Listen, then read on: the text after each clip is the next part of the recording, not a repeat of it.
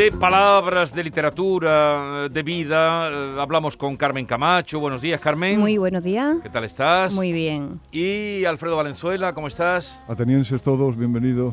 ¿Está estoy bien? estupendamente. Cada vez que estoy aquí estoy cada vez mejor. Me alegro. Ya que después de eso, ¿qué vamos a hacer? Comenzar ya Pues a- al lío. Venga, pues dale, Carmen. Arrancamos, arrancamos y os quiero, quiero arrancar por, por, eh, un sitio por donde lo dejé el otro día. ¿Recordáis cuando os comenté cómo se tenía que decir a los que son de Castilla y León? ¿O a lo propio de Castilla y León? ¿Eran Sí. cómo? Sí, sí. ¿Cómo era?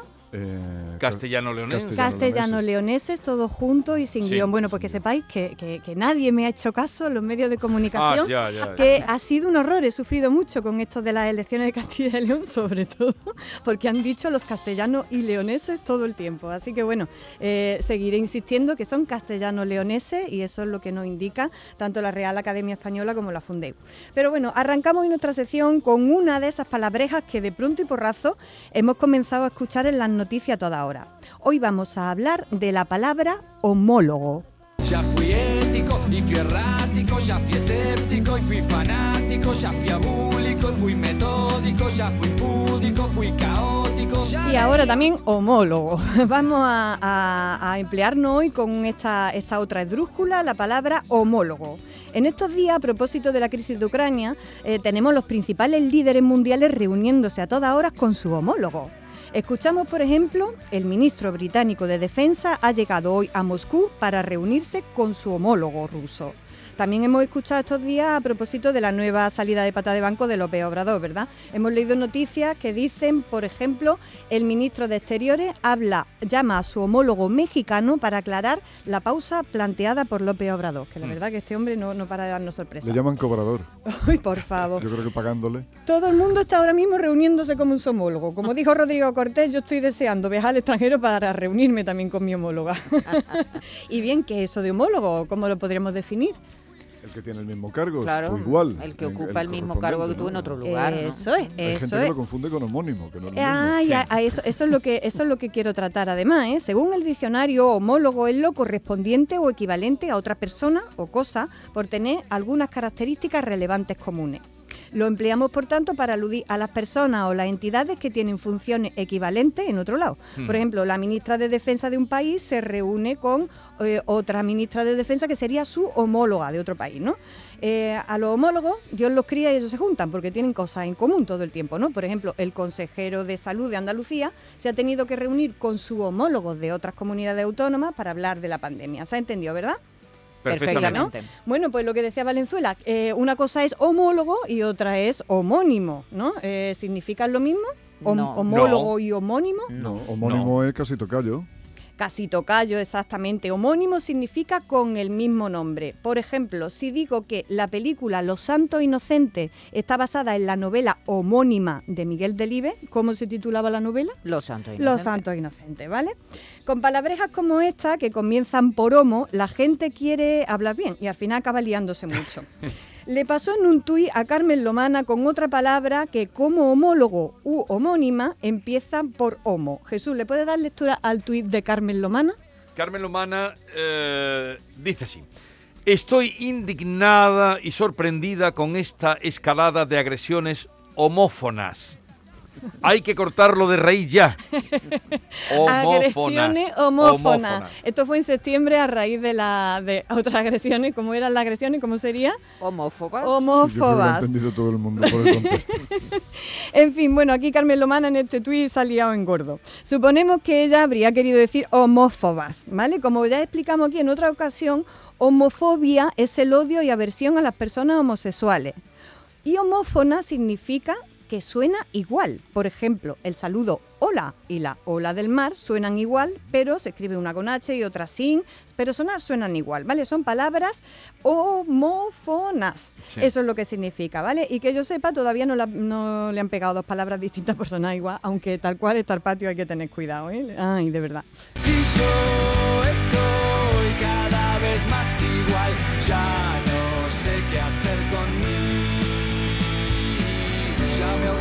Bueno, pues ya no sé qué hacer conmigo, ni, ni con los homófonos, los homófobos y todo esto. Por cierto, hablando de Ucrania, que es por donde habíamos empezado, ¿habéis escuchado el nombre de la moneda de aquel país? ¿Acaso? No, el No. grano. No, Ni no. idea. ¿Cómo has dicho? El grano. El- Se llama grizna. Curioso, ¿verdad? Yo nunca grano. la había escuchado. No, significa, su origen parece que viene de una forma eslava que quería decir crines, cabello, y hace referencia al objeto que te atas eh, alrededor del cuello, de oro o plata, es decir, a, la a una medalla, ¿no? Ajá. Y una, y una medalla y una moneda se parecen bastante, ¿verdad? Qué, qué nombre más curioso, ¿no? En, Y en en el- Granada cuando uno se echa muchos faroles se dice ese es un medalla. Pues, Es un medalla, ¿no? Es un grizna. Medalla. Es un grizna. Es un grizna. Y en estos días también he escuchado en los periódicos el nombre de, he leído en los periódicos el nombre de otra moneda. He leído que Joe Biden está reteniendo fondos afganos. Ea, ¿cómo- ¿Sabéis cómo se llama la moneda de Afganistán? Tampoco. No lo sabéis, ¿no? No. Se por, lo que, llama, por lo que vale puede ser la pizca. pues mira, Afghani. En Europa el euro y en Afganistán el, El. Afghani. Ya tenemos dos palabras que yo al menos no conocía, grizna y afghani. Así que para cerrar la sección de hoy se me ha ocurrido hablaros de algunas palabras y expresiones vinculadas a las monedas. ¿Os apetece? Venga. Venga, pues vamos allá. Dios no libre del dinero, teniendo, teniendo, teniéndolo. Dios no libre del dinero, moviendo, moviendo, moviéndolo. Dios no libre del dinero, buscando, buscando, buscándolo. Pues para empezar os traigo la palabra chavico. ¿Sabéis lo que es un chavico? Chavico. ¿Os suena? Yo leo Eh, A ver, es esto, lo- eh, hombre, esto la Sí, parte en sí. Andalucía Oriental lo tenemos Un controladísimo. chavico pues sería la mínima de la, Claro, la perra la- gorda o la perra chica. Sí, ¿no? nunca había utilizado la palabra chavico. En, en mi pueblo, cuando vas a los bautizos, te tiran chavicos. Los niños piden chavico, chavico, y son monedas que te tiran, ¿no? Son como la carderilla. Ahora mismo Y sería a el mí me equivalente. suena como a un chivo pequeño, chavico. a- a- a un- Suena como un chivo. Pero no, Pues, es una moneda pequeña, ¿no? Sí, en Andalucía Oriental es la manera, la manera coloquial de llamar a la calderilla. La palabra chavo procede del ochavo, antigua moneda de cobre con, con peso de un octavo de onza.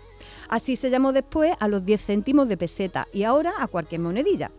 Eh, ya os digo, como una cosa tan chica, en Andalucía Oriental la llamamos chavico, ¿no? Y de hecho, Federico García Lorca escribió, ¿no? Acerca de Granada, ¿no? Cuando La tierra del chavico. La tierra del chavico, Pero ¿no? ahí era ajustándole cuentas. Exactamente, cuando se refería al declive de su esplendor, a su apocamiento y su miseria en, aquello- en aquellos tiempos. ¿no? Para seguir os cuento una maravilla, que igual la sabéis. Hay un lugar en el mundo, que no es España, donde todavía se habla y se paga en pesetas. ¿Sabéis cuál es? No. No, no tengo idea. Pues como sabéis, la peseta no existe en España desde 2002, pero No no en otro país... No, no, no, no. eh, pero bueno, tiene, tiene, tiene relación lo que estás diciendo. Eh, en- hay un país en la que sí se emplean todavía pesetas y yo me quedé flipa cuando lo escuché allí. Es Puerto Rico. Yo estaba allí en, un- en una cafetería y me faltaban una- unas monedas y tal, me- me faltaba y me dijo, bueno, deme dos pesetas. Y dije yo, dos pesetas, pero bueno, ¿esto qué es? Dos pesetas. En Puerto Rico se habla en peseta. Lo bonito ya sería Pero que su tuvieran, moneda es la peseta. No, os cuento, la que tuvieran peseta el perfil de Juan Ramón, eso sería ya. sería maravilloso, Sería ¿verdad? Yo apuesto, yo, yo, yo, mira, Pues a eh, lo mejor hay alguna moneda que lo tiene, ¿no?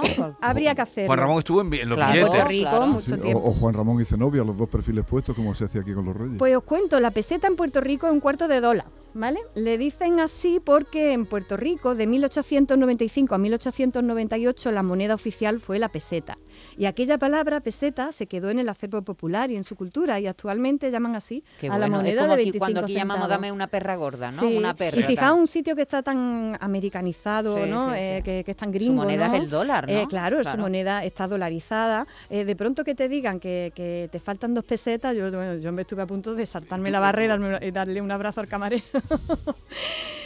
y Pero, bueno, pero tiene otro valor, claro. tiene otro valor, pero fijaos, ¿no? La, la palabra peseta, pesetas, la dólar. palabra peseta permanece y se paga en pesetas todavía en el acervo popular en un sitio en el mundo, en Puerto Rico.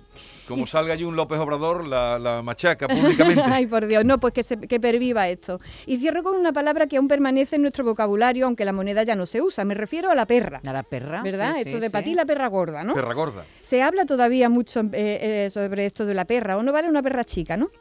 Pues bien, se llamaban perra a esas monedas porque en su reverso tenían la imagen de un león sosteniendo el escudo de España. Sí. Y la imagen de león estaba tan mal hecha que parecía una perra. Y claro, el sabio pueblo, que es metafórico hasta decir basta, comenzó a llamar a esas monedas las perras. Así que ya sabéis ¿Y por qué las perras se llamaban eso? las perras. bueno. como sujetando un escudo, ¿no? Sí. Con, con la zarpa. ¿no? Exactamente, Sí, sí, pero sí. estaba muy mal hecha y decían que era una, una ¿tú, perra. ¿Tú sabías eso de la No, yo no sabía ¿Tú lo eso de la- Yo no lo había oído idea, nunca, pero. Manolo sí había oído lo de la perra, claro, es de, Entonces, es de había- Cádiz. Sí, ¿no? ¿No? Había monedas más grandes y más pequeñas y era una perra gorda y la Y otra la, Claro, la la perra perra gorda, chica, Perra chica o perrilla. perrilla El león parecía una perra, fíjate tú La qué bien hecho sí. estaba. La perrilla era la más... eh, Sí, sí, la perrilla, la más insignificante, la más bien, un décimo de peseta, claro. Sí, sí. Y ya veis, esto pervive, pervive en nuestra, en nuestra lengua, Lo- lo mismo que, que en el habla de Puerto Rico perviven las pesetas, ¿no? Fijaos qué cosas más chulas. ¿no? Esto demuestra que el auténtico tesoro no está en las monedas, sino en las palabras, ¿no? Sino en la lengua, por lo menos en este caso, ¿no? Y aquí la atesoramos, ya lo sabéis. Y bueno, nos vamos ya sabiendo que ahora somos un poquito más ricos, y no en doblones, al menos sí en palabras. Hasta la semana que viene. Billetes, billetes verdes, pero qué equivocación. Emilio el Moro. Muchos que tienen miles y nunca salen de prisión. A todo el mundo, señores, quiero darle mi consejo. No enseñen billetes verdes que ahorrar es lo primero. Y si quieren ir al fútbol y se agotan las entradas, te vas derechito al parque y te paseas con la criada. Billetes, billetes verdes, pero qué odiosos son. Esta canción, Maite, de nuestra infancia era la, en disco dedicado de la radio, era de las más solicitadas. Era, eh, pero la original, esta La- es una broma. De La Emilio original, Moro. Sí, la original, la original es de Paquito Jerez. Sí, sí, sí. Sí, sí. sí, Paquito Jerez, sí. en la Yo es que pa- muero con billete, Emilio el billete Moro. verde. Era una de las más... Tú no lo recu- No, tú eres más pequeño. Bueno, como que soy más pequeño, pero tú y yo hemos manejado perra y perrilla. No, pero digo la canción esta, No, la volviendo recuerdo. a lo de antes. La, la canción la Sí, la recuerdo vagamente, pero no sabía que esta era Perras y versi- perrillas, sí, versión, sí. Eh, versión relajada de otra. Eso, eso sí que no lo sabía. Versión relajada. Ah, para cualquier sugerencia a Carmen Camacho, que está dispuesta a oírlas todas, 679 40 200, dejan ahí Eso mensaje es. que le quieran enviar o a través de su Twitter, arroba aycarmela con seis... Con cinco, con cinco Aes. Ay, Carmela. Eso es. Ah. Vamos.